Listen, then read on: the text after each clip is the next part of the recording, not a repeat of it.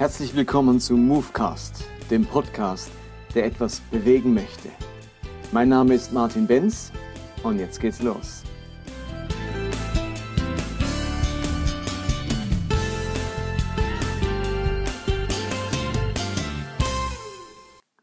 Willkommen zu Movecast 39. Ich habe genannt Eunuchen für das Himmelreich und ich beschäftige mich noch einmal mit dem Thema Notordnungen. Und bei dem Thema Notordnungen geht es ganz stark auch um die Frage, gibt es Entwicklung in der Bibel? Ich habe den ersten ähm, Podcast von dieser Serie Notordnung genannt, wenn Gott tut, was er nicht will. Und damit wollte ich ja nicht sagen, dass Gott seine Meinung ändert, sondern dass wir in der Offenbarung des Willens Gottes eine Entwicklung wahrnehmen. Nicht, weil Gottes Wille sich verändert, sondern weil wir uns als Menschen verändern, weil die Menschheit sich verändert, weil die Zivilisation sich verändert, weil wir uns weiterentwickeln. Und plötzlich ändern sich die Verhältnisse, plötzlich sind wir zu Erkenntnissen fähig, haben eine andere Weltwahrnehmung und auch Gottes Wahrnehmung, das plötzlich eine ähm, Entwicklung zulässt.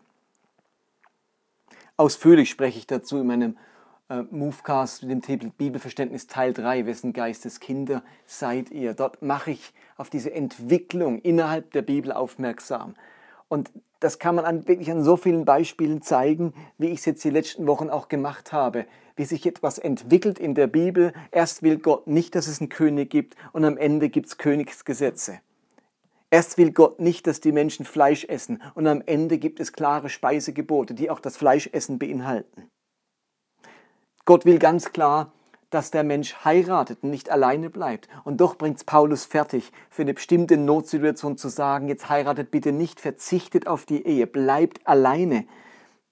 Und das finde ich das Großartige an der Bibel und unserem Glauben. Da ist eine Beweglichkeit da. Er ist eben, dieser Glaube ist nicht in Stein gemeißelt, in dem Sinne, dass etwas für alle Zeit so gilt, ein einzelnes Gebot, eine einzelne Regel. Und egal, wo die Menschheit sich hinentwickelt, egal, was Menschen entdecken, wie sie die Welt entdecken, was sie an naturwissenschaftlichen Erkenntnissen gewinnen, was sie an geisteswissenschaftlichen Erkenntnissen gewinnen, egal, wie sich Zivilisation bewegt, diese Religion ist in Stein gemeißelt und plötzlich wird die Entfernung Entfernung, die Distanz zu dieser Religion immer größer, bis sie am Schluss unrelevant wird, aufgegeben wird. Und das ist ja bei ganz vielen antiken Religionen so passiert, dass sie heute völlig unrelevant sind. Das Geniale an der Bibel und am Christentum finde ich, dass ich innerhalb dieses Glaubens vom ersten Buch Mose bis zur Offenbarung, vor allem durch das Kommen Jesu, entdecke, wie sich etwas bewegt, Ihr habt gehört, dass gesagt ist, ich aber sage euch, da bringt Jesus Bewegung in diese Religion. Jetzt gilt was Neues. Ihr, ihr, lieben Leute, ihr müsst jetzt anders denken, ihr müsst umdenken. Den Alten wurde noch gesagt, ich aber sage euch. Jesus selbst macht mit diesen Aussagen in der Bergpredigt deutlich, dass Bewegung da ist, Entwicklung da ist in dieser Religion. Da gibt es zum einen Notordnungen, neue Ordnungen für eine Notzeit. Es gibt aber auch regelrechte Neuordnungen. Da galt etwas früher und jetzt wird das neu geordnet. Was fix bleibt, was unser Fixstern ist, was unser Fundament darstellt, ist Gott und sein Wesen. Gottes Wesen wandelt sich nicht. Der bleibt derselbe. Auf Gott ist Verlass. Gott ist nicht mal so und mal so. Das ist mein Fundament. Gott und sein Wesen. Aber mein Fundament ist nicht meine Wahrnehmung Gottes, meine Erkenntnis über Gott, auch nicht die Erkenntnis über Gott aus der Kirchengeschichte, auch nicht die Erkenntnis Gottes anderer Menschen. Das ist alles wandelbar, das ist alles subjektiv, das kann nicht mein Fundament sein. Deswegen kann auch Dogmatik, also die theologische Erkenntnis eine theologische Lehre nicht unser Fundament sein, sondern nur Gott selbst und sein Wesen ist unser Fundament. Und Gottes Wesen ist kein Geheimnis, das ist nicht verborgen, das ist nicht verschwommen, das ist nicht wischiwaschi, sondern Gottes Wesen ist eindeutig geoffenbart in Jesus Christus. Wer Jesus sieht, sieht den Vater. Und aus dem Grund sind wir in dem Sinne Fundamentalisten, dass wir uns ganz stark an diesem Wesen Gottes, das sich in Jesus gezeigt hat, festhalten. Aber wir sind bitte keine Fundamentalisten, wenn es unser Bibelverständnis anbetrifft, wenn es Dogmatik oder Theologie oder Hermeneutik anbetrifft. Äh, das ist unglaublich subjektiv. Das hat sich im Laufe der Theologiegeschichte so oft verändert. Unser Fundament ist Gott und ist Jesus Christus, aber nicht irgendeine von Menschen abgeleitete Lehre. Und heute würde ich gern einen Blick auf eine Neuordnung werfen, ähm, die wahrscheinlich nicht vielen bekannt ist und doch eine prominente Rolle in der Apostelgeschichte später spielt. Es geht um das Thema Eunuchen. Eunuchen sind Menschen, die in der Bibel werden sie Verschnittene oder Entmannte genannt. Leute, die aus irgendeinem Grund kastriert wurden. Also Männer, die in ihrem Zeugungsglied kastriert wurden, entweder die Hoden entfernt oder das Glied selbst entfernt und dadurch zeugungsunfähig waren. Und das kam im Altertum ganz oft vor. Äh, das war etwas Übliches, sage ich gleich noch was dazu. Aber auch der, der Bibel war dieses Phänomen bekannt. Und in den vielen Geboten der Torah wird auch etwas zu diesen Eunuchen gesagt. Und es heißt in 5. Mose 23, Vers 2, wenn die Gemeinde des Herrn sich zum Gottesdienst versammelt, darf keiner dabei sein, der kastriert oder dessen Zeugungsglied abgeschnitten worden ist. Luther übersetzt, kein Entmannter oder Verschnittener soll in die Gemeinde des Herrn kommen. Ich gehe davon aus, dass dieses Gebot eine klare Absicht und einen klaren Sinn zur damaligen Zeit hatte. Und es hat natürlich das Volk geprägt und auch seine Haltung gegenüber Verschnittenen, also gegenüber Eunuchen, klar geprägt. Dieses Eunuchentum ist ja nun eine sexuelle Besonderheit. Da wird am Sexualorgan etwas vorgenommen, sodass sich die Sexualität verändert. Es verändert sich das sexuelle Empfinden, nämlich von normalem Empfinden zu keinem Empfinden mehr. Deswegen waren die Eunuchen ja ganz oft, oft auch diejenigen, die den Harem eines Herrschers bewacht hatten, weil sie durch die Kastration ihre, ähm, ihren Libido verloren haben und deswegen keine Gefahr darstellten äh, für den Harem des Herrschers.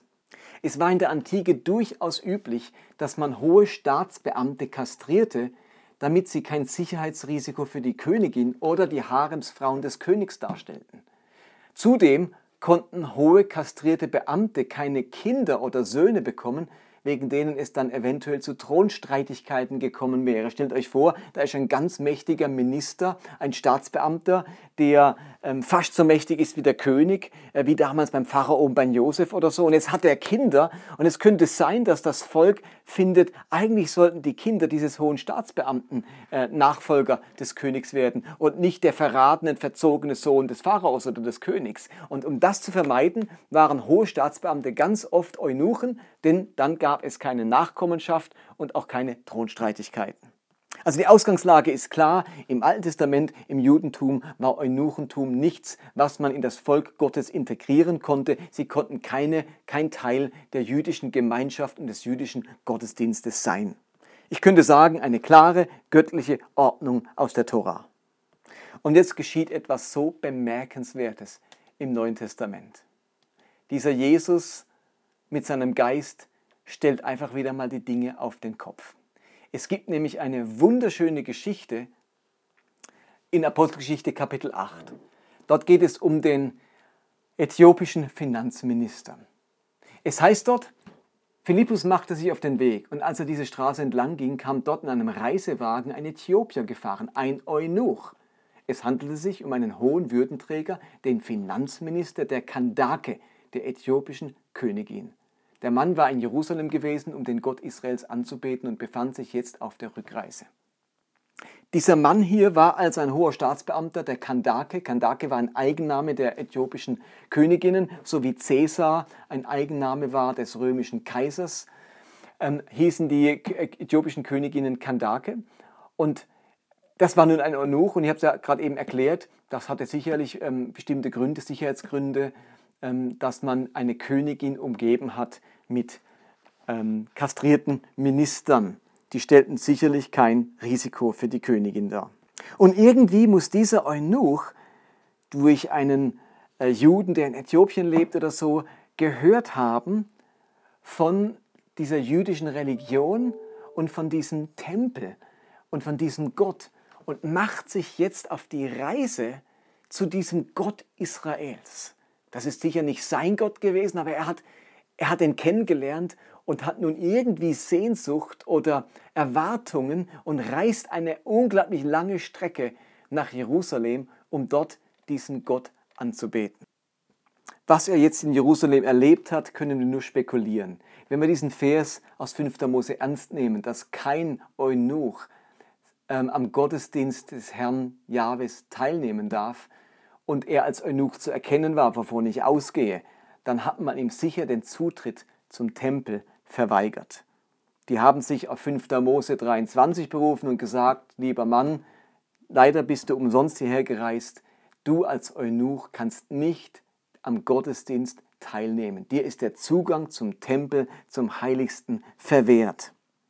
Und das ist ja auch nur Konsequenz. Ich meine, es steht ja auch so in der Tora. Was sollen sie denn machen? Es ist doch eine klare göttliche Ordnung. Die dürfen nicht in die Gemeinde des Herrn kommen, am Gottesdienst des Herrn teilnehmen. Also, lieber Mann, musst du unverrichteter Dinge wieder nach Hause ziehen.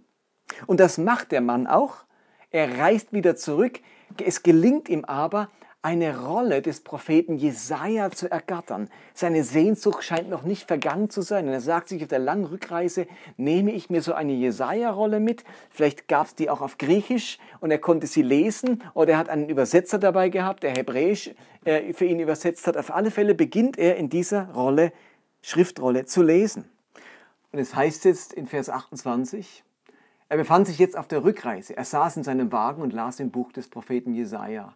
Der Heilige Geist sagte zu Philippus, geh zu dem Wagen dort und halte dich dicht neben ihm. Philippus lief hin und als er neben dem Wagen herging, hörte er den Mann laut aus dem Buch des Propheten Jesaja lesen. Verstehst du denn, was du da liest? fragte er ihn. Wie kann ich es verstehen, wenn niemand es mir erklärt? erwiderte der Mann. Und er bat Philippus aufzusteigen und sich zu ihm zu setzen. Die göttliche Ordnung sagt, ein Eunuch hat nichts verloren im Volk Gottes. Und jetzt schickt der Geist Gottes den Jünger Philippus ausgerechnet zu einem Eunuchen, der im Volk Gottes nichts verloren hat. Und er läuft neben ihm her, er beginnt ein Gespräch, er erklärt ihm diese Stelle aus Jesaja, das ist Jesaja 53, wo auf Jesus hinweist. Der Eunuch wird ergriffen von diesem Text, er versteht es und lässt sich augenblicklich von Philippus beim nächsten Gewässer, das sie erreichen, taufen. Und plötzlich ist ein Eunuch, der nichts verloren hat im Reich, äh, im, im, beim Volk Gottes, gemäß der Torah, ein Teil des Reiches Gottes. Er ist ein Getaufter. Ist euch bewusst, dass der allererste Heide, der allererste Jude, der zum Glauben kommt, ein Eunuch war, nämlich dieser Finanzminister aus Äthiopien. Gott nimmt nicht irgendeinen Heiden, der sich bekehrt, der zu Christus findet und sich taufen lässt. Nein, er nimmt genau so einen Heiden, der nicht nur Heide ist, sondern ein Heide, von dem grundsätzlich ausgeschlossen ist, dass er je zum Volk Gottes gehören kann. Denn ein Heide konnte ja theoretisch ein Proselyt werden, also sprich sich zum Judentum bekehren. Aber wenn irgendein Heide davon ausgeschlossen war, dann war es eben ein Eunuch. Und jetzt wählt Gott genau diesen Mann, schickt Philippus zu ihm, damit dieser Mann Teil vom Reich Gottes wird. Und das soll mir irgendeiner erzählen, dass es keine Bewegung und Entwicklung in unserer Bibel und in unserem Reich Gottes und in unserem, in unserem Glauben gibt. Und es geschieht nicht nur bei einem Heiden, es geschieht nicht nur bei einem Eunuchen, sondern bei jemand, der eben eine bestimmte sexuelle Orientierung hatte, nämlich keinen Libido, nicht zur Sexualität fähig war. Auch der wird von Gott aufgenommen in sein Reich. Gerade noch wie als ein Exempel statuiert, denn es war nicht der Millionste, der zum Glauben kam, der Millionste Heide, sondern der allererste. Also der allererste ist schon irgendwie was Spezielles. Wer wird der erste Heide sein, der ins Reich Gottes kommt? Ja, es ist ein Eunuch, ein Verschnittener, einer mit einer ganz speziellen Sexualität. Also jemand, ein Heide mit einer wo das Thema Sexualität, und zwar eine komische Sexualität, wie man sie eigentlich nicht haben will im Judentum, mit solch einer Sexualität, den Menschen erreicht Gott, zu dem schickt der Philippus und der wird Teil vom Reich Gottes. Ist irgendwie faszinierend. Und es geschieht noch etwas Spannendes. Dieser Eunuch ist ja auf der Heimreise nach Äthiopien. Er hat eine Jesaja-Rolle und er liest gerade Kapitel 53. Also damals gab es sicher noch keine Kapiteleinteilung, aber er liest den Text, den wir heute äh, mit Kapitel 53 bezeichnen, über Jesus. Und es heißt dann in Vers 39, als sie wieder aus dem Wasser stiegen, wurde Philippus plötzlich vom Geist des Herrn ergriffen und an einen anderen Ort versetzt. Und der Äthiopier sah ihn nicht mehr. Trotzdem erfüllte ihn eine tiefe Freude, als er nun seine Reise fortsetzte. Der Mann reist weiter nach Äthiopien, hat seine Jesaja-Rolle, er hat den Geist Gottes jetzt, er ist errettet und er ist voller Freude. Und ich gehe davon aus, dass er jetzt die Jesaja-Rolle nicht zur Seite legt, sondern erst recht liest. Jetzt ist er ja noch begieriger, diese Schrift, diesen Jesaja zu lesen und mehr von Gott zu verstehen. Und irgendwann liest er weiter und dann landet er dort auf seinem Wagen auf dem Weg nach Äthiopien bei Jesaja 56. Nur drei Kapitel weiter, wie die Stelle, die er da gerade las, als Philippus kam. Und in Jesaja 56 liest dieser Eunuch plötzlich Folgendes. Der Eunuch, der in Jerusalem wahrscheinlich von allen Priestern gehört hat, sorry, hier geht's nicht durch, dich wollen wir nicht haben. Dieser Eunuch liest plötzlich Folgendes. Jesaja 56, äh, Vers 3. Die Eunuchen sollen nicht sagen, ich bin ein vertrockneter Baum, denn so spricht der Herr. Den Eunuchen, die meinen Sabbat heiligen, die tun, was mir Freude macht und den Bund mit mir halten, werde ich in meinem Haus und in meinen Mauern ein Denkmal setzen. Ich werde ihnen einen Namen verleihen, der sehr viel mehr wert ist als Söhne oder Töchter, denn der Name, den ich ihnen geben will, ist ein ewiger Name. Er wird niemals ausgelöscht. Der Prophet Jesaja kündigt hier an, dass irgendwann einmal die Zeit kommen wird, zur Zeit des Messias, wo auch die Eunuchen dazugehören dürfen, Teil des Bundes mit Gott sein dürfen und von Gott einen Ehrennamen bekommen. Dieser Text beschreibt, dass die Erlösung und die Annahme, die der Messias bringt, so umfassend sein wird, dass sogar Fremdlinge, Ausländer, Heile, Heiden und Eunuchen wieder Teil der Familie Gottes sein werden. Wir haben also in derselben Bibel erst den Vers, dass Eunuchen nicht zum Volk Gottes dazugehören werden.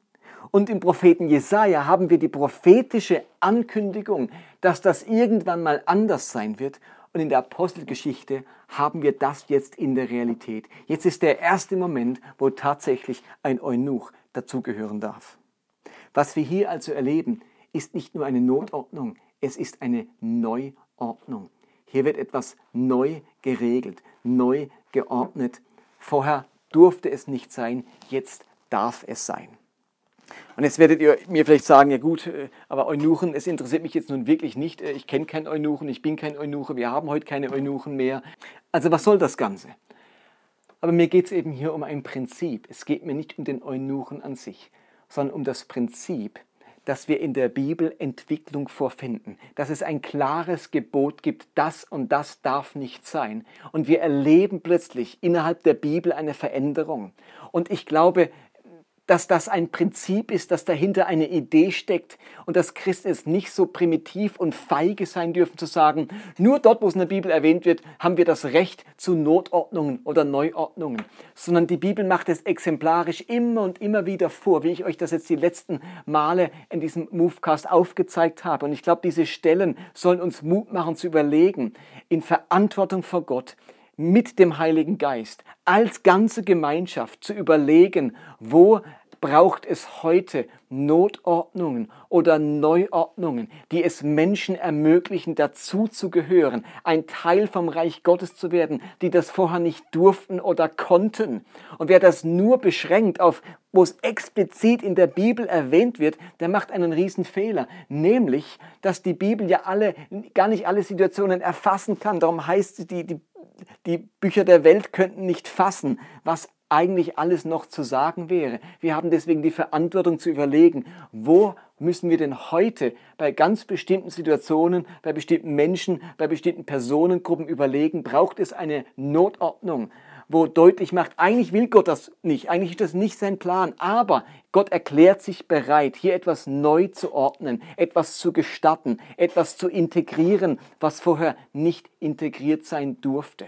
Beim Eunuchen sehen wir das exemplarisch vorgemacht. Mir macht das Mut, miteinander als Christengemeinschaft, als Gemeinde und mit dem Heiligen Geist zusammen, mit großem Verantwortungsbewusstsein, keinesfalls leichtfertig und schnell, schnell, um solche Notordnungen und Neuordnungen zu ringen. Dieses Thema ist nicht abgeschlossen das geht über die beiden Buchdeckel hinaus. Da stehen wir bis heute in der Pflicht, mit unserem Gott solche neuen Ordnungen zu schaffen, weil unsere Welt sich weiterentwickelt, weil Menschen in Bewegung sind, weil Zivilisation weitergeht und Gott immer wieder bereit war, sich auf diese Neuerungen, Veränderungen und auch Zerbrüche einzulassen und mit uns zusammen einen Weg zu gehen.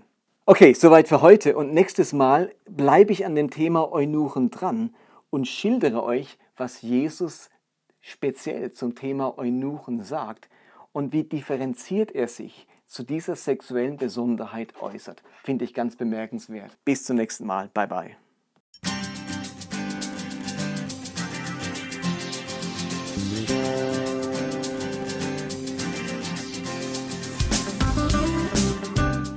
Das war Movecast für heute. Ich hoffe, dass es etwas bewegt in eurem Leben und in eurem Glauben. Ich würde mich freuen, wenn ihr mir Feedback gebt oder Kommentare hinterlasst, entweder auf Facebook oder direkt auf der Webseite des Podcasts. Und die lautet movecast.podbean.com. Ansonsten würde ich mich freuen, wenn ihr diesen Podcast teilt auf den sozialen Medien, auf Facebook oder Twitter oder Instagram oder wenn ihr ihn abonniert, entweder bei Podbean selbst oder bei iTunes. Ansonsten hoffe ich, dass wir uns nächste Woche wieder hören. Bis dann, bye bye.